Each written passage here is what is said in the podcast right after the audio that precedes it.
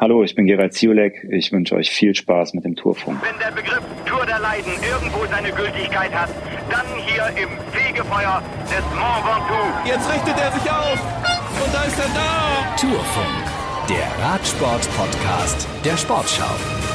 Herzlich willkommen. Wir haben Mitte März. Es ist bitterkalt im Norden Italiens und 200 Profis steigen in Mailand aufs Rad und ahnen wahrscheinlich schon, dies wird ein Tag in ihrer Karriere, den sie nicht vergessen werden. Und Gerald Ziolek wird diesen 17. März 2013 erst recht nicht vergessen. Zehn Jahre nach seiner großen Überraschung von Sanremo erinnern wir uns mit ihm gemeinsam an die Fahrt in den Frühling, die damals eher eine Tortur im Winter war. Ja, vielen Dank für die Einladung. Hallo. Ihr hört diesen Podcast wie ganz viele andere Podcasts und Radiofeatures und Hörspiele in der kostenlosen und wirklich guten App der ARD Audiothek. Und wir sprechen in dieser Folge nicht nur über Mailand Sanremo äh, von damals, sondern auch über das von heute und allgemein über den Start in dieses Radsport-Frühjahr, das ja schon viele prominente Sieger hatte. Und wir blicken schon auf das kommende Jahr. Es gibt Neuigkeiten von der Tour 2024, die ja nicht in Paris enden wird, sondern in Nizza.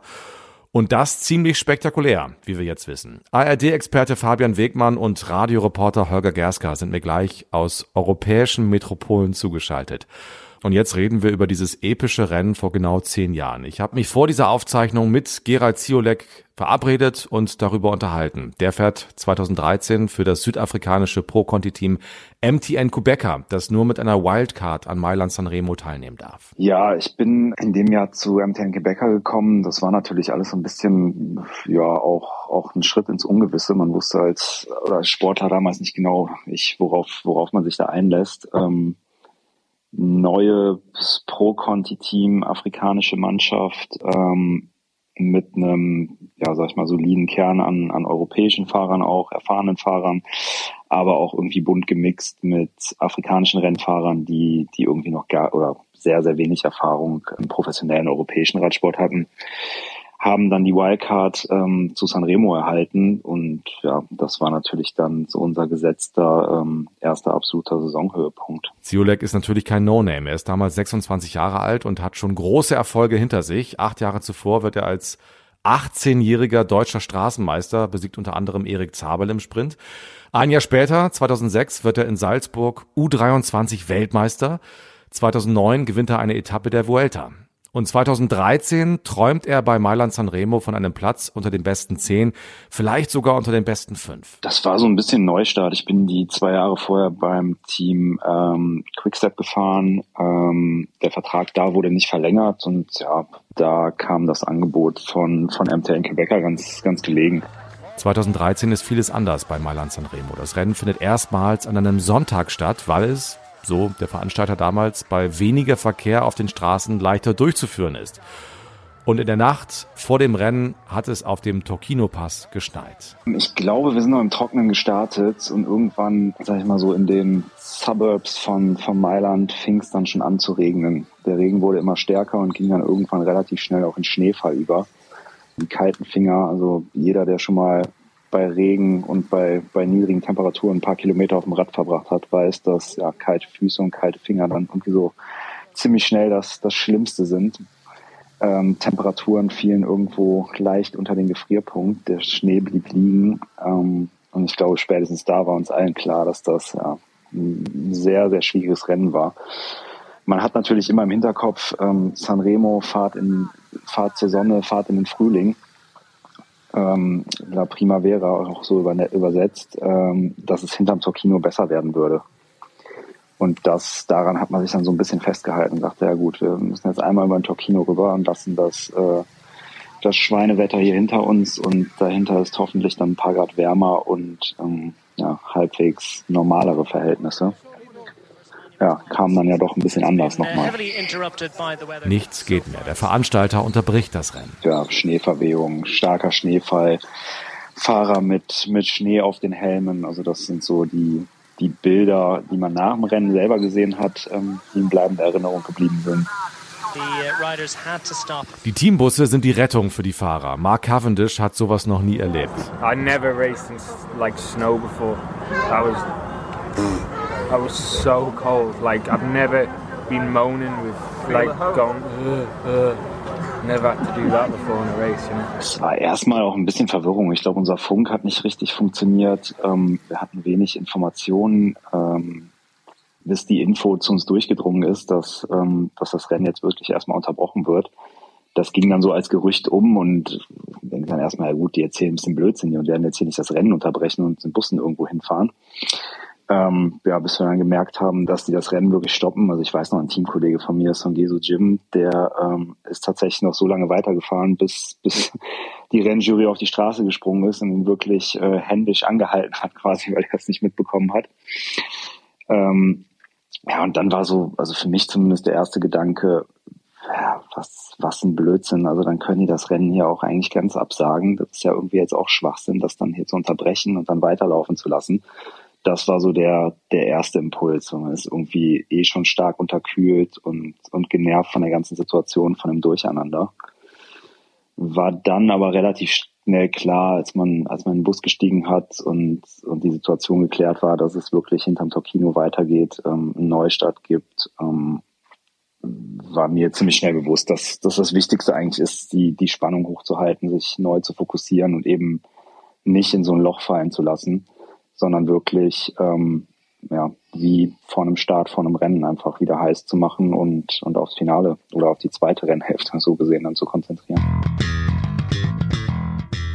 Erstmal was gegessen, erstmal ja ein bisschen aufgewärmt und dann ähm, ja, Musik auf die Ohren, Fokus, einfach sich mental wieder ein bisschen auf die zweite Rennhälfte zu konzentrieren. Ja, wie gesagt, Musik äh, hilft dabei ganz gut, wenn man nicht gerade irgendwie die, die Chill-Out-Playlist reinpackt, sondern sich ähm, ja, ein bisschen was auf die Ohren gibt, was, was einen auch, auch ein bisschen pusht und, und somit ja, den mentalen Fokus unterstützt, sag ich mal. Das war ein relativ altes Album der Red Hot Chili Peppers, Mother's Milk, funkig, ja. Die Busse umfahren den Tokino Pass, lassen die Profis 126 Kilometer vor dem Ziel wieder raus. Manche Stars wie Tom Bohn oder Vincenzo Nibali geben auf. Am Ende erreichen 135 der 200 gestarteten Fahrer Sanremo. Einer davon ist Gerald Ziolek als Teil einer kleinen Spitzengruppe. Sagan, Ziolek, Cancellara, Paolini, Chavanel und Stannard. Ich habe mich an, an der Cipressa und am Poggio ähm, noch sehr, sehr gut gefühlt. Also musste Energy Pressa eigentlich, eigentlich gar nicht ans Limit gehen, um, um vorne mit drüber zu fahren. Durch die Unterstützung der Teamkollegen ähm, da auch wieder echt noch, noch gut gefühlt. Klar, oben raus ist da irgendwie jeder am Limit. Ich glaube, Sagan war es, der dann angetreten hat, ähm, hatte in dem Moment äh, nicht oder war nicht in, in so großen Schwierigkeiten, dass ich nicht hätte folgen können. Dann fährt man in die Abfahrt rein, da, ähm, also klar, regennasse Abfahrt, da muss man natürlich oder höchste Konzentration, da, ähm, da heil runterzukommen. Ich weiß, wir hatten noch, noch echt Probleme mit den hydraulischen Bremsen damals, die irgendwie ein bisschen zugesetzt waren, dass das alles nicht richtig funktionierte ähm, durch, das, durch das extrem schlechte Wetter. Ja, und dann kommt man unten ähm, aus, aus der Abfahrt vom Podio raus und da sortiert sich das dann erstmal. Da merkt man dann wirklich, okay, wir sind hier vorne mit einer, mit einer relativ kleinen Gruppe ähm, sehr selektiert. Dann, wenn nicht Kilometer später, merkt man, okay, die Gruppe fährt wirklich zum Ziel.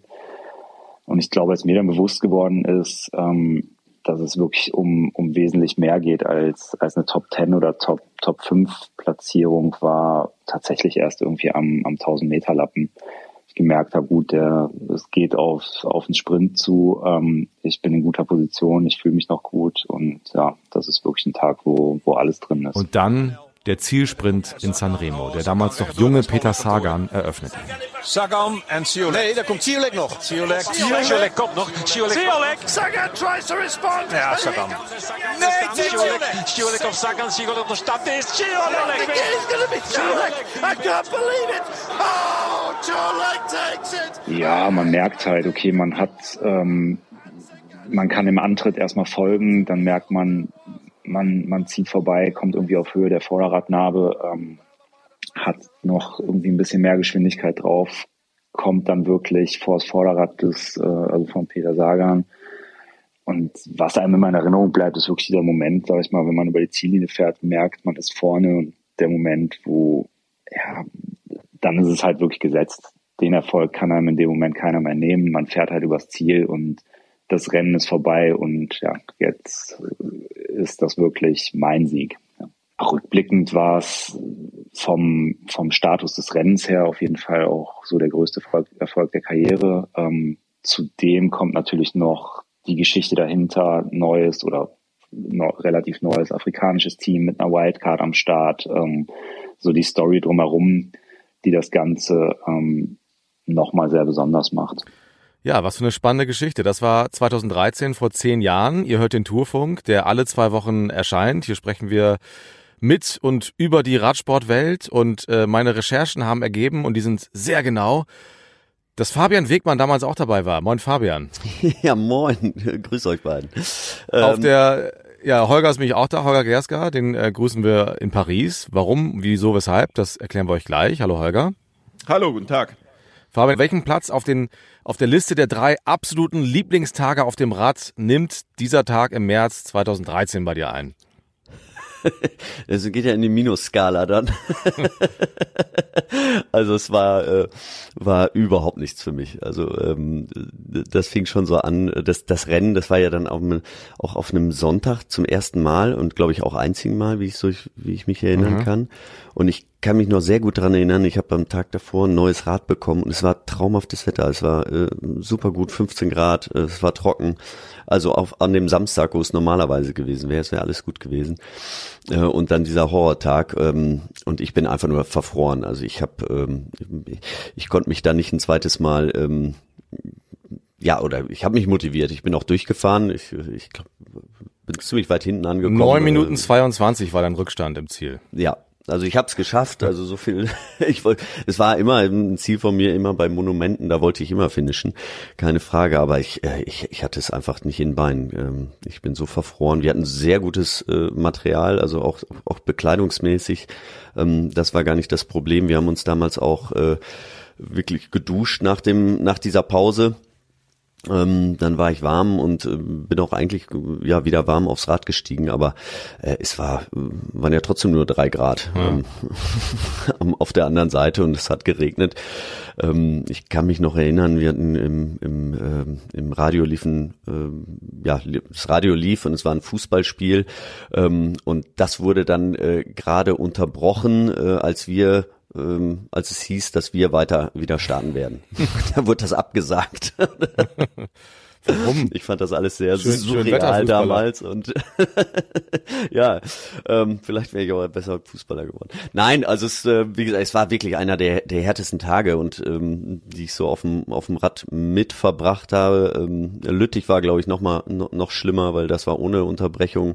Das war nicht, war zwar kein Schnee, aber dafür war es einfach äh, einen ganzen Tag Regen und dann nur äh, fünf Grad. Ähm, das war ähnlich hart, aber ähm, es, es, es hat sich ja auch abge äh, oder an, angedeutet. Es war einfach kalt. Es hat nachts schon auf dem Tokino geregnet und äh, auf, es hatte dann ja in Mailand geregnet bei fünf Grad und es wurde einfach ja alle 20 Kilometer wurde es ein Grad kühler mhm. und ähm, bis der Schnee dann irgendwann anfing, dann äh, ja Schneeregen, Schneeflocken, äh, ja und irgendwann lag der Schnee dann auch wirklich auf der Straße und es ging auch einfach nicht weiter. Ich habe ein Foto von dir gefunden im Internet, das hat, glaube ich, David Miller damals gepostet. Ähm, da stehst du ja. offensichtlich im Bus, dein Helm oben voller Eis und Dein Gesichtsausdruck konnte ich nicht so richtig deuten. Hast du gelacht? Hast du geweint? War einfach alles eingefroren oder was war da los? Ja, der, der, der ging schon wieder. Ich habe ich hab ein bisschen erstaunt geguckt. Das war aber so ein bisschen auch extra.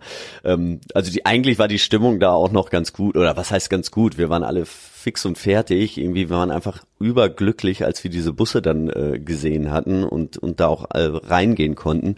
Und wir wussten ja, dass es warmes Wasser da drin gibt. Ähm, von daher in dem Zeitpunkt, an dem Zeitpunkt war mir zwar noch sehr, sehr kalt, aber ich wusste, das Leiden hat gleich ein Ende. Okay. Also fürs Erste. Ja. Holger, lass uns ähm, auch mal ein bisschen sprechen. Du bist in Paris. Sag mal ganz kurz, warum eigentlich? Hat gar nichts mit Radsport zu tun, auch nichts mit äh, Paris-Nizza. Ist nicht so, dass die jetzt wieder zurückfahren. Nizza-Paris, das äh, hatten wir schon mal bei der Tour de France in dem Corona-Jahr.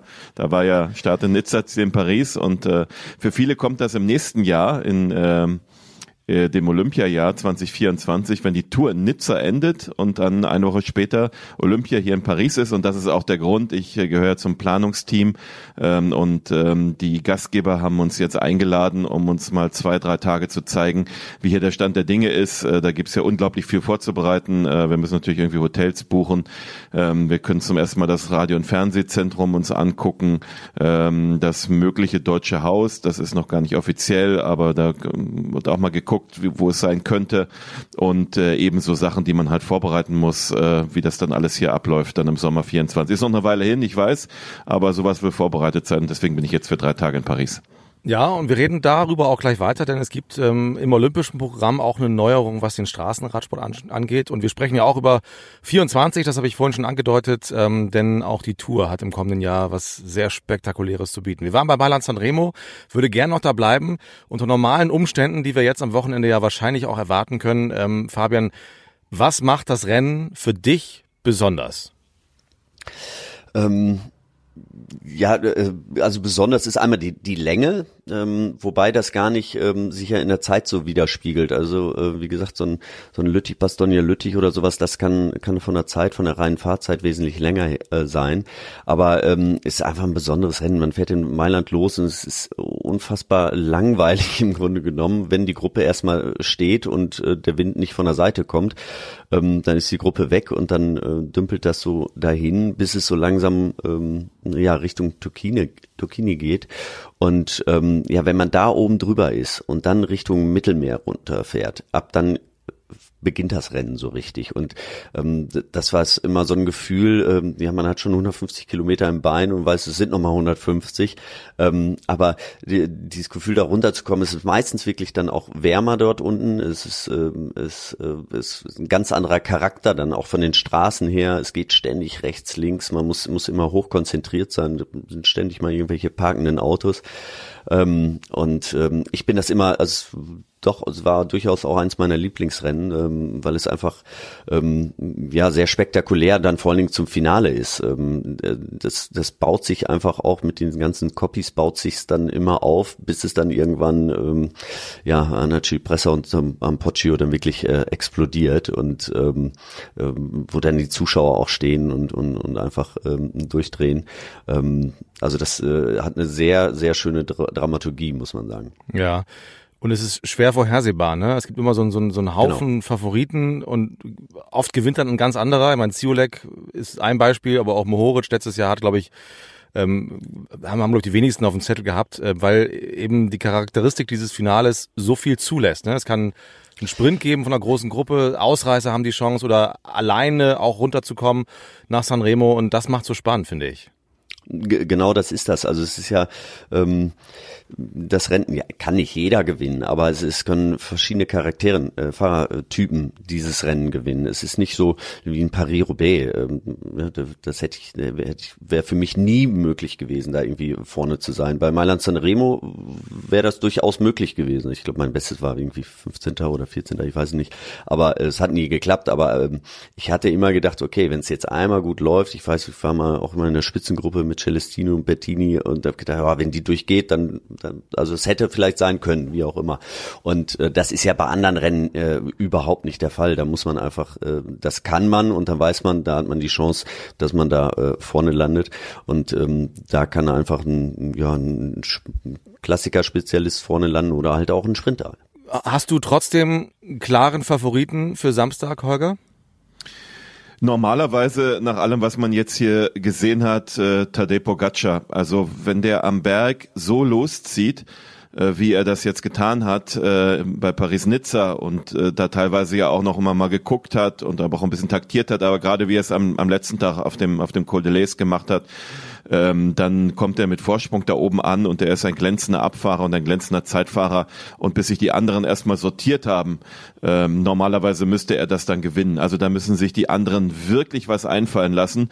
Und äh, für Sprinter wird es extrem schwer, dem Tempo zu folgen, selbst wenn die noch äh, ein, zwei Helfer haben und das war in den letzten Jahren ja eher selten der Fall, ähm, dass sich wirklich Sprinterteams nochmal äh, auf dem Weg runter vom Poggio äh, kontrollieren konnten und, äh, und sammeln konnten, müsste eigentlich Tadej Pogacar das Ganze gewinnen. Für mich ist ja Mailand Sanremo so das einzige Rennen, wo man echt äh, 280 Kilometer einfach fährt und natürlich ist das die Vorentscheidung. Man kann ja in die Menschen nicht reingucken, was machen die ersten 280 Kilometer mit ihnen.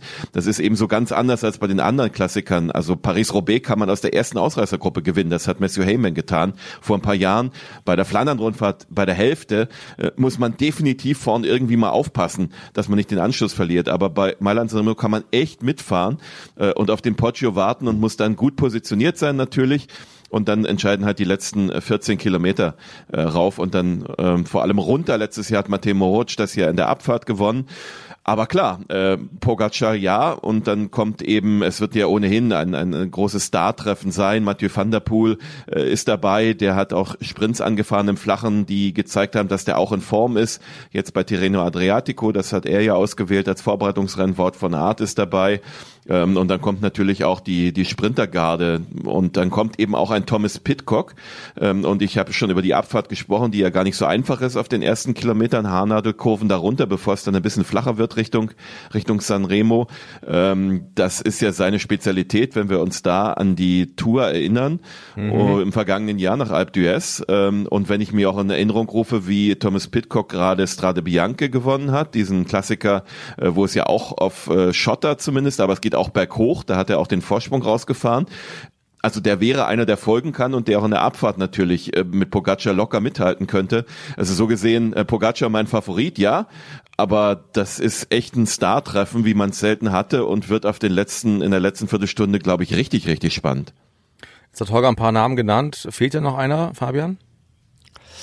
Ähm, also ich, ich hatte nochmal nachgeguckt. Wout van Aert, der ist viermal gefahren. Das schlechteste war, glaube ich, Platz acht. Also ähm, der wird mit Sicherheit auch wieder vorne mit dabei sein. Ähm, die Namen hattest du auch schon genannt. Jetzt auch ein äh, Van der Poel ist auch so kurzen kurzen Anstiegen natürlich auch äh, unfassbar stark. Da weiß ich nicht, ob ähm, äh, ob Pogacar da ähm, die, diese Distanz reinhauen kann oder ne, so viel so viel ähm, so viel Distanz machen kann. Äh, Pogacar hat jetzt 13 Rennen gefahren dieses Jahr, hat äh, sieben davon gewonnen, glaube ich. Also das spricht einfach alles für ihn. Äh, plus zwei Rundfahrten, wenn man dies noch dazu zählen will, dann sind es noch mehr. Also ähm, der ist natürlich in einer Wahnsinnsform. Ähm, Ala Philipp sehe ich da gerade gar nicht. Man bei den Sprintern, ne? Also dann könnte man wirklich gucken, wie es dann hinterher zusammenläuft. Arnaud Delis äh, ist sehr gut. Ähm, dem würde ich das zutrauen. Äh, Michael Matthews ist auch, äh, auch relativ gut drauf gewesen jetzt in den letzten Tagen.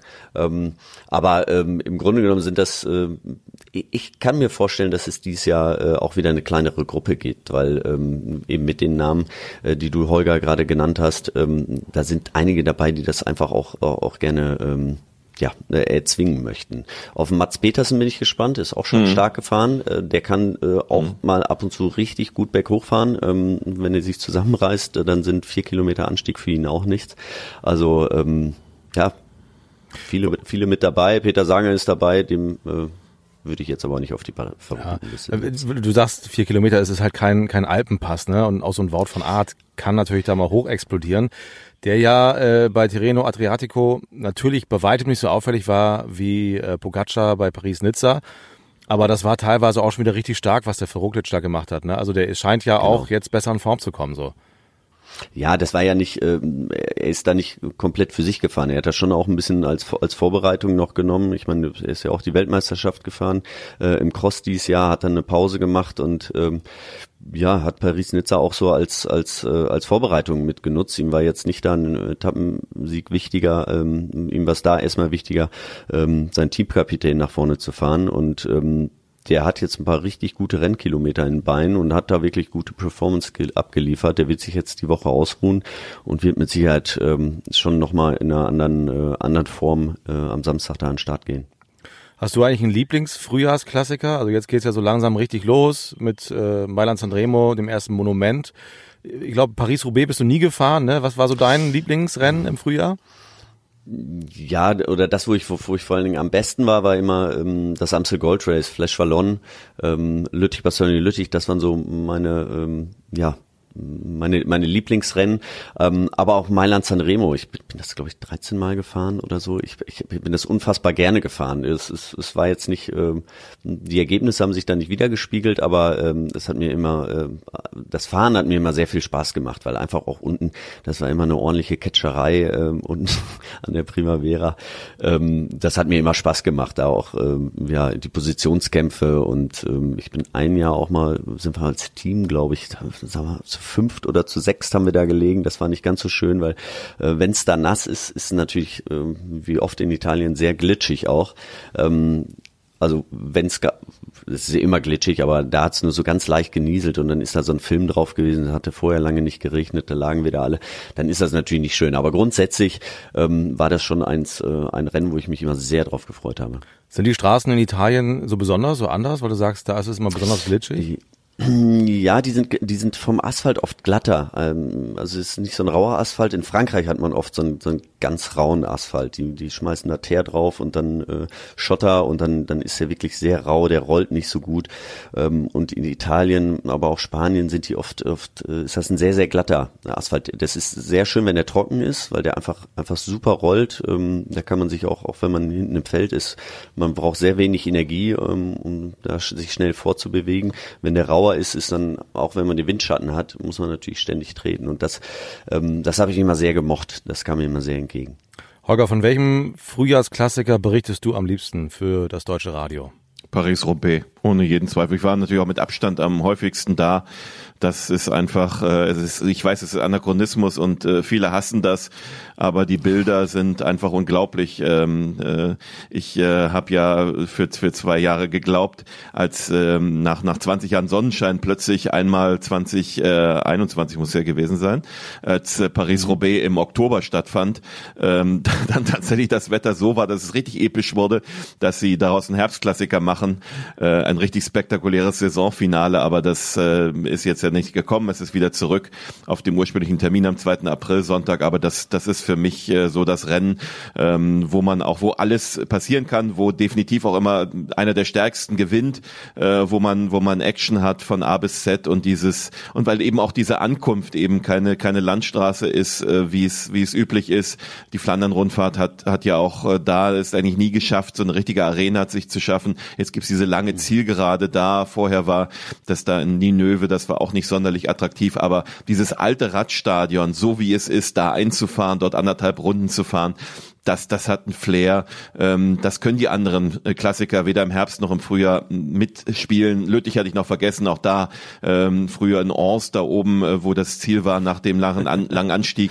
Das, das ist jetzt wieder, das da war auch, das war vor so einem Einkaufszentrum. Jetzt ist es in der Stadt unten, das ist sicherlich ein bisschen besser. Aber das, das ist der Art mit Paris-Roubaix wirklich äh, das ganz Besondere und deswegen mache ich das am liebsten und mache es auch zum Glück wieder in diesem Jahr. Und dieses, also dieses Stadion, um das einmal zu sagen, für alle, die noch nie da waren, und ich, vermute, das betrifft die meisten, das ist wirklich alt. Also das ist, äh, glaube ich, ähm, seit 70 Jahren nicht mehr restauriert worden. Ich war sogar, als ich das erste Mal da war, ein bisschen enttäuscht, weil ich mir das viel schnieker vorgestellt hatte. Es ist wirklich einfach, das ist noch diese alte Betonbahn, dass die bröckelt. Die Tribünen sind von 1950, sei jetzt mal so gefühlt. Und ja, wahrscheinlich auch ganz bewusst, weil das ja auch Teil des Ganzen ist. Dann hast du dieses Vereinsheim, diese alten Duschen. Und davon lebt dieses Rennen ja auch ein bisschen und das macht es auch irgendwie ein bisschen besonders. Also lasst bloß die Finger davon, geht da nicht mit den Baggern hin, das muss genauso bleiben, bitte. ja, da, da gibt's vor allen Dingen auch, da gibt's ja auch keine äh, Sitzheizung, ne? Das muss man ja auch sagen, ne, Holger?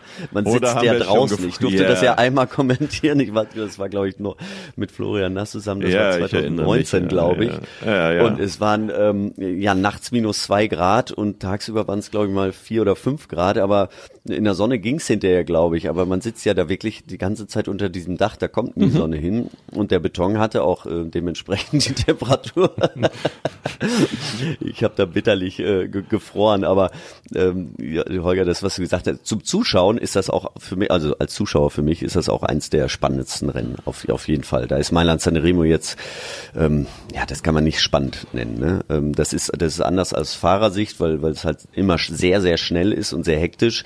Das sieht man mal vom Fernseher ja nicht. Ne? Und da ist auch wenig Positionskämpfe oder Wechsel, sage ich mal, oder ähm, bis, bis zu den letzten Kilometern. Und das ist bei Roubaix natürlich was ganz anderes. Und ich finde bei Paris-Roubaix auch immer wahnsinnig faszinierend. Also für uns vor den Fernsehgeräten ähm, ist es ja schon schwierig, den Überblick zu behalten äh, wie die Fahrer und die Teams das schaffen, immer genau zu wissen, wer eigentlich wo ist. Also ich äh, ist mir ein Rätsel, wie das gelingt, dass sie den Überblick behalten bei diesem Rennen.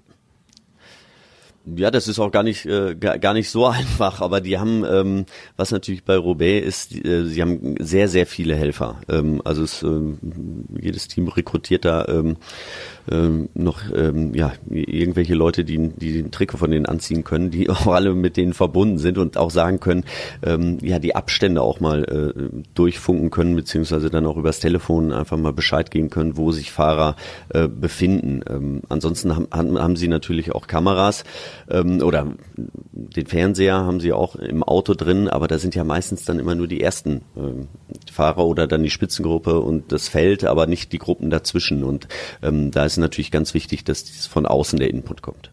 Jetzt äh, Mailand Remo ist jetzt am kommenden Samstag, ist das einzige, der einzige Klassiker, der Samstag gefahren wird. Ähm, 2. April ist die Flandern-Rundfahrt. Am 9., das ist der Ostersonntag, ist Paris-Roubaix, übrigens kurioserweise zum zweiten Mal hintereinander Ostern, weil sie mhm. voriges Jahr äh, den Termin getauscht hatten äh, wegen der Präsidentschaftswahlen hier in Frankreich.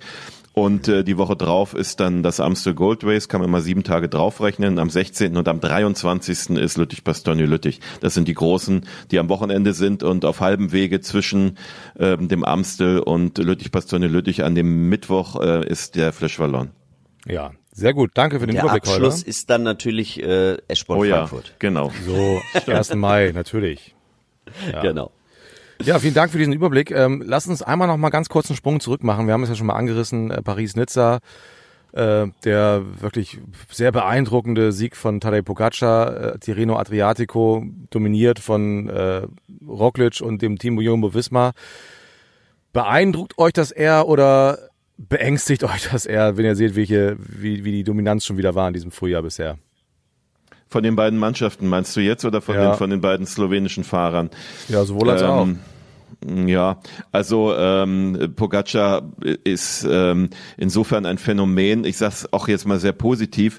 Ähm, ich finde es ja super, äh, dass ein Radsportler ähm, von wirklich vom Februar bis zur Bombardei-Rundfahrt ähm, und der war ja auch bei der Weltmeisterschaft immer noch dabei im September ähm, Topleistung bringt. Das ist ja war ja in der Ära Armstrong beispielsweise und Co. komplett aus der Mode gekommen. Da war der Rest Vorbereitungsrennen und dann ist man die Tour de France gefahren und danach begann relativ flott der Urlaub. Urlaub. Ähm, und das finde ich klasse, dass, dass man diese Stars eben das ganze Jahr über sieht und, und er geht da mit leuchtendem Beispiel voran und hat es auch, schafft es auch äh, schon wieder in, Form zu kommen. Und man kann ja wirklich sagen, ich glaube, Paris-Roubaix wird er nicht fahren, aber die Flandern-Rundfahrt äh, hat er zu seinem großen Ziel erkoren und Lüttich sowieso. Äh, der kann ja wirklich diese Monumente theoretisch äh, bis auf Roubaix auch in einem Jahr gewinnen, äh, wenn er es drauf anlegt. Ähm, und das, das ist ja wirklich unglaublich. Und die Form, die er da jetzt gezeigt hat, äh, war natürlich auch so, um, um Jumbo mal zum Nachdenken zu bringen, denn Wingegaard war nicht wirklich konkurrenzfähig. Muss er jetzt auch noch nicht sein. Es entscheidet sich auch an ganz, ganz anderen Bergen und ganz anderen Situationen dann im Juli, der große Saisonhöhepunkt. Aber das, das ist schon wirklich, äh, das ist schon faszinierend. Und Jumbo in der Breite ähm, mit Roglic, der jetzt sich natürlich auch langsam in Form fahren muss. Er hat ja den Giro ähm, auf dem Zettel als Kapitän, ähm, die auch in der Breite auch schon wieder für Siege sorgen und ein bisschen kaschieren. Das Wort von Art noch ein bisschen die Cross-Saison in den Knochen steckt. Äh, ja, das ist das, was man, was man so erwartet. Es ist auch klar, dass sie ihren jungen, talentierten Sprinter Olaf Koy in die Weltspitze gehievt haben jetzt und mal gucken müssen, was sie in diesem Jahr mit ihm anstellen das ist das, was sich in den letzten Jahren gezeigt hat. Sie haben sich auch glänzend verstärkt, natürlich äh, punktuell beide Mannschaften, zwei, drei gute Neuzugänge, noch mal ein bisschen aufgepimpt, die Mannschaften. Ähm, und äh, ich, also ich bin nicht überrascht.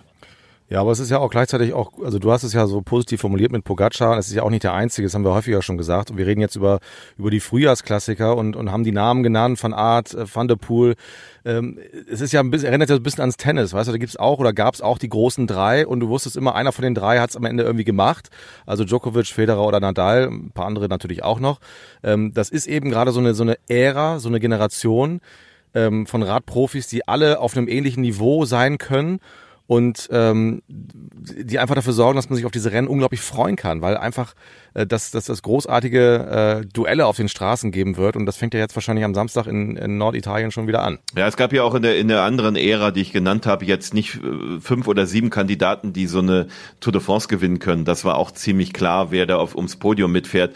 Äh, die Liste wird in diesem Jahr überschaubar sein. Das sind vielleicht fünf, sechs Fahrer, ähm, die bei der Tour. Ähm, dass das was anders ist, dass dieselben Fahrer jetzt auch bei den Frühjahrsklassikern äh, dabei sind und auf die eigentlichen Spezialisten treffen, die dann bei der Tour eher die Etappenjäger sind. Mhm. Ähm, und das macht die Sache jetzt äh, gerade in dieser Ära relativ attraktiv.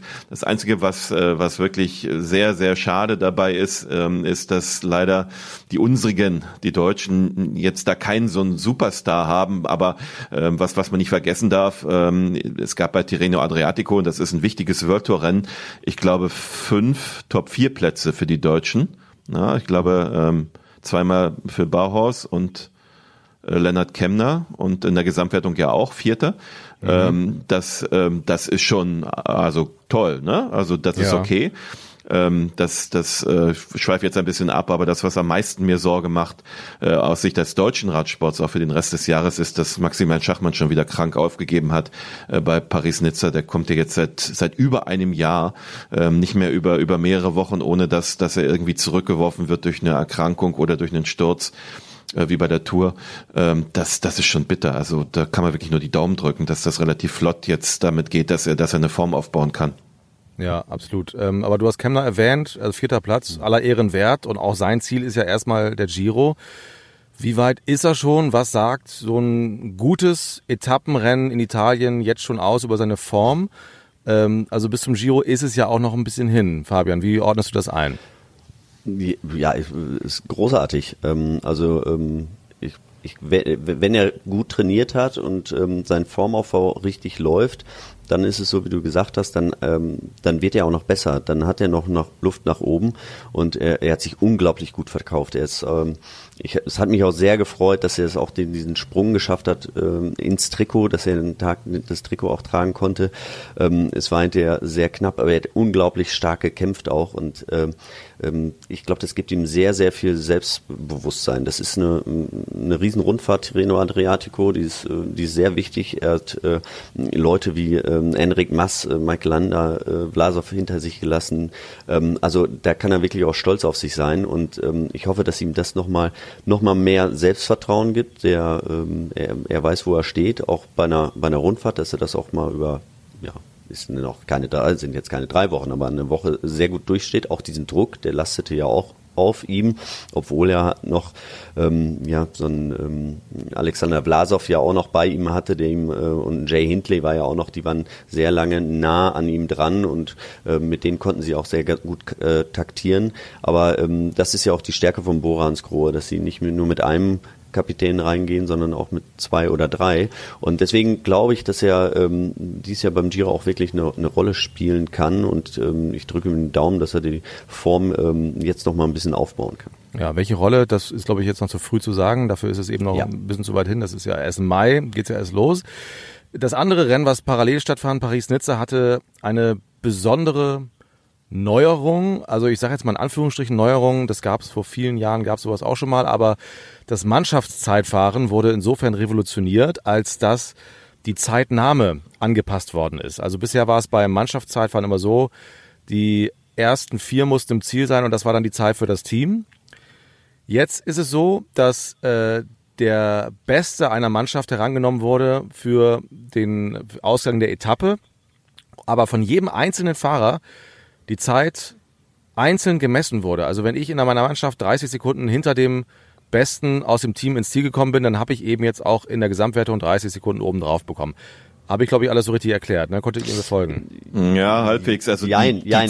Die, jein, genau. Die Einzelzeiten stehen, also bisher hat auch jeder für die Gesamtwertung genau die Zeit bekommen, äh, die er hatte genau. auf dem Zielstrich. Also wenn du 30 Sekunden hinter dem, äh, in dem Falle ja vierten äh, gekommen bist, hast du 30 Sekunden draufgekriegt. Der Unterschied ist eher nach vorn gerechnet, dass sich jetzt einer, der der Mannschaft eigentlich überlegen ist, äh, absetzen kann auf dem letzten Kilometer. Vorher macht es ja keinen Sinn, man ist ja trotzdem alleine, vielleicht Philipp Ganna, ja, aber alleine nicht besser besser, als wenn da, wenn da vier zusammenfahren.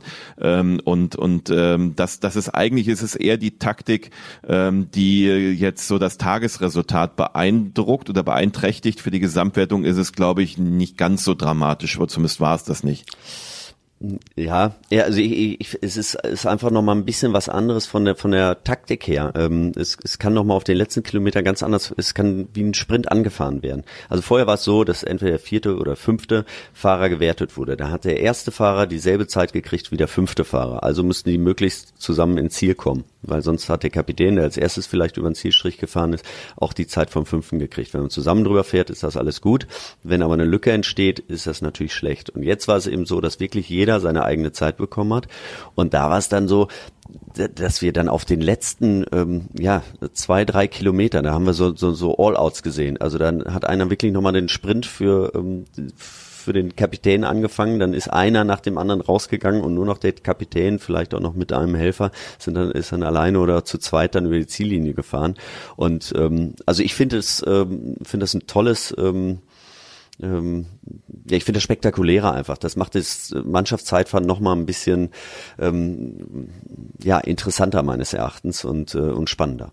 Ja, es war jetzt nur bei Paris-Nizza natürlich so, dass äh, kurioserweise ja die Kapitäne auch mehr oder minder fast die besten Zeitfahrer in ihren Mannschaften waren. Ähm, das wird genau. natürlich ein Tick anders bei so einer Grand Tour, wo dann wirklich echte Bergflöhe und die werden dann nicht dem Rest davon sprinten können, sondern die müssen sie dann trotzdem irgendwie in Schlepptau nehmen, ähm, wenn, wenn die dann auf die, letzte, auf die letzten Kilometer kommen. Und dann wird's, glaube ich, interessant, wer welche Taktik dann so anschlägt. Wenn es da mal dazu käme, äh, bei einer Tour de France, ich glaube nächstes Jahr, äh, wenn allein das letzte Zeitfahren 35 Kilometer hat, kann ich es mir nicht vorstellen, dass sie noch ein zweites Zeitfahren einbauen, noch ein Mannschaftszeitfahren. Es wird, glaube ich, noch ein bisschen dauern. Okay, aber also bei Fabian höre ich raus, finde total gut. Wie, wie findest du das, Holger? Man muss es gut erklären. Äh, ne? Also äh, ich habe es auch erstmal gar nicht verstanden. Ich muss es wirklich erst musste es erstmal schauen, um zu sehen, was was da eigentlich passiert und wer dann jetzt am Ende für die Gesamtwertung welche Zeit bekommt.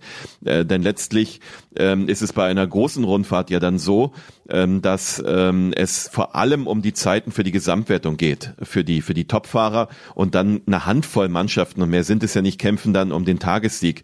Äh, und das sind natürlich zwei komplett unterschiedliche Baustellen. Also die einen müssen versuchen, ihren Kapitän möglichst schnell ins Ziel zu bringen mit Hilfe und die anderen werden versuchen, möglichst schnell die, die Zeit zu stoppen, indem einer irgendwie rausprescht. Ähm, und das muss man da mal schauen, wie sowas dann auch aussieht. Ähm, macht die Sache interessanter, muss aber auch immer noch so leicht sein, dass es auch ein Laie, der dann zufällig mal nur zur Tour de France einschaltet, das auch versteht. Ja, also es wird mhm. auch schnell, schnell ja. unübersichtlich, ne? Ja, aber, aber wenn man gar nichts zur Radsport versteht, ist es eigentlich noch einfacher, weil man sieht, äh, jeder Fahrer kriegt die Zeit, die er auch wirklich gefahren hat, von Start bis zum Ziel. Und äh, das macht es ja dann einfacher. Ja. Und es ist trotzdem sinnvoll, in der Mannschaft zu fahren, weil das hilft am Ende dann doch, doch allen in der Mannschaft. Ja, man, man kann natürlich auch, ähm, also wenn, wenn man jetzt äh, überlegt, ein Mannschaftszeitfahren ist vielleicht, äh, weiß nicht, die ersten, es ist 20 Kilometer lang und die ersten 10 Kilometer sind es flach und dann geht's, äh, wird's bergig.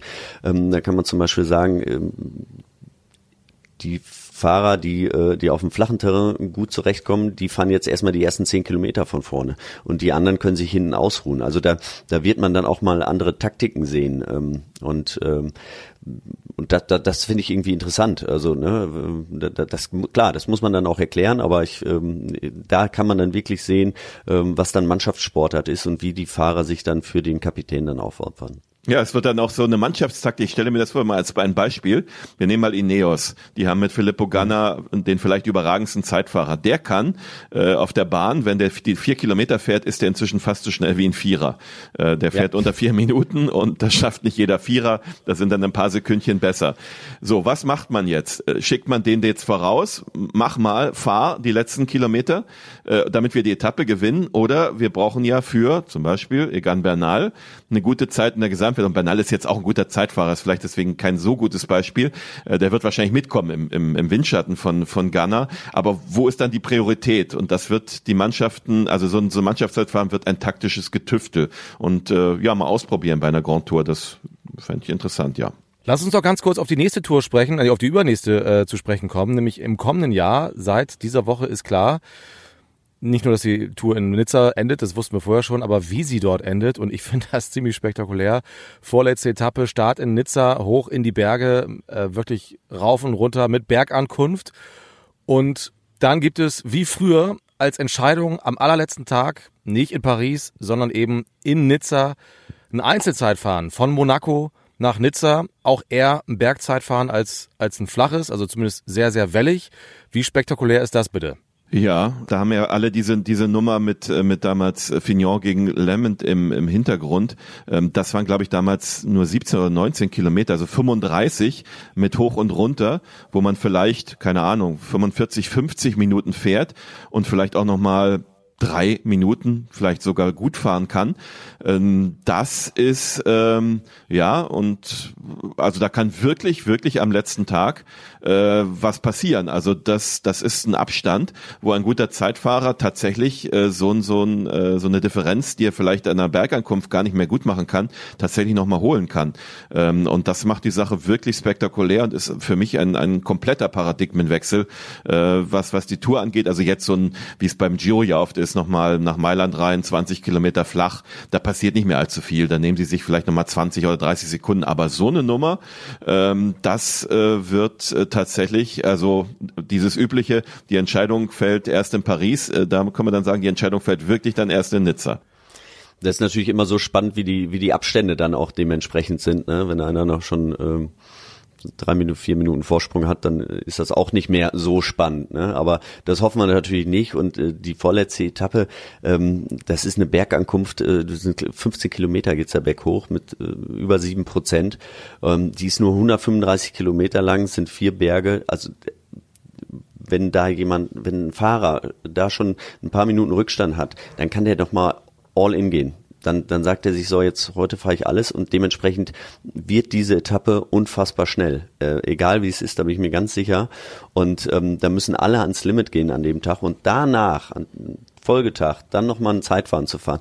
Das äh, wird wirklich interessant sein, weil da kann ich mir auch vorstellen, dass dann einige, die am Tag vorher wirklich übers Limit gegangen sind, ähm, ja, da vielleicht auch mal einbrechen oder dass wir da Überraschungen einfach sehen werden, was wir sonst vielleicht bei einem Zeitfahren nicht haben, wenn am Tag vorher eine flache Etappe ist. Ich freue mich jetzt schon. Die nächste Tour ähm, oder nächstes Jahr ja eh mega mit mit Start in Italien und dann Ende in Nizza. Äh, dieses Jahr schon auch super mit Start in, äh, im Baskenland. Nächstes Jahr eben Ende in Nizza, weil eine knappe Woche nach Ende der Tour die Olympischen Spiele in Paris beginnen und Holger ist ja gerade da. Lass uns das noch ganz kurz besprechen. Du hast noch Anschlusstermine sozusagen. Ähm, aber es gibt auch bei den Olympischen Spielen eine Neuerung, was den Straßenradsport angeht. Nämlich welche?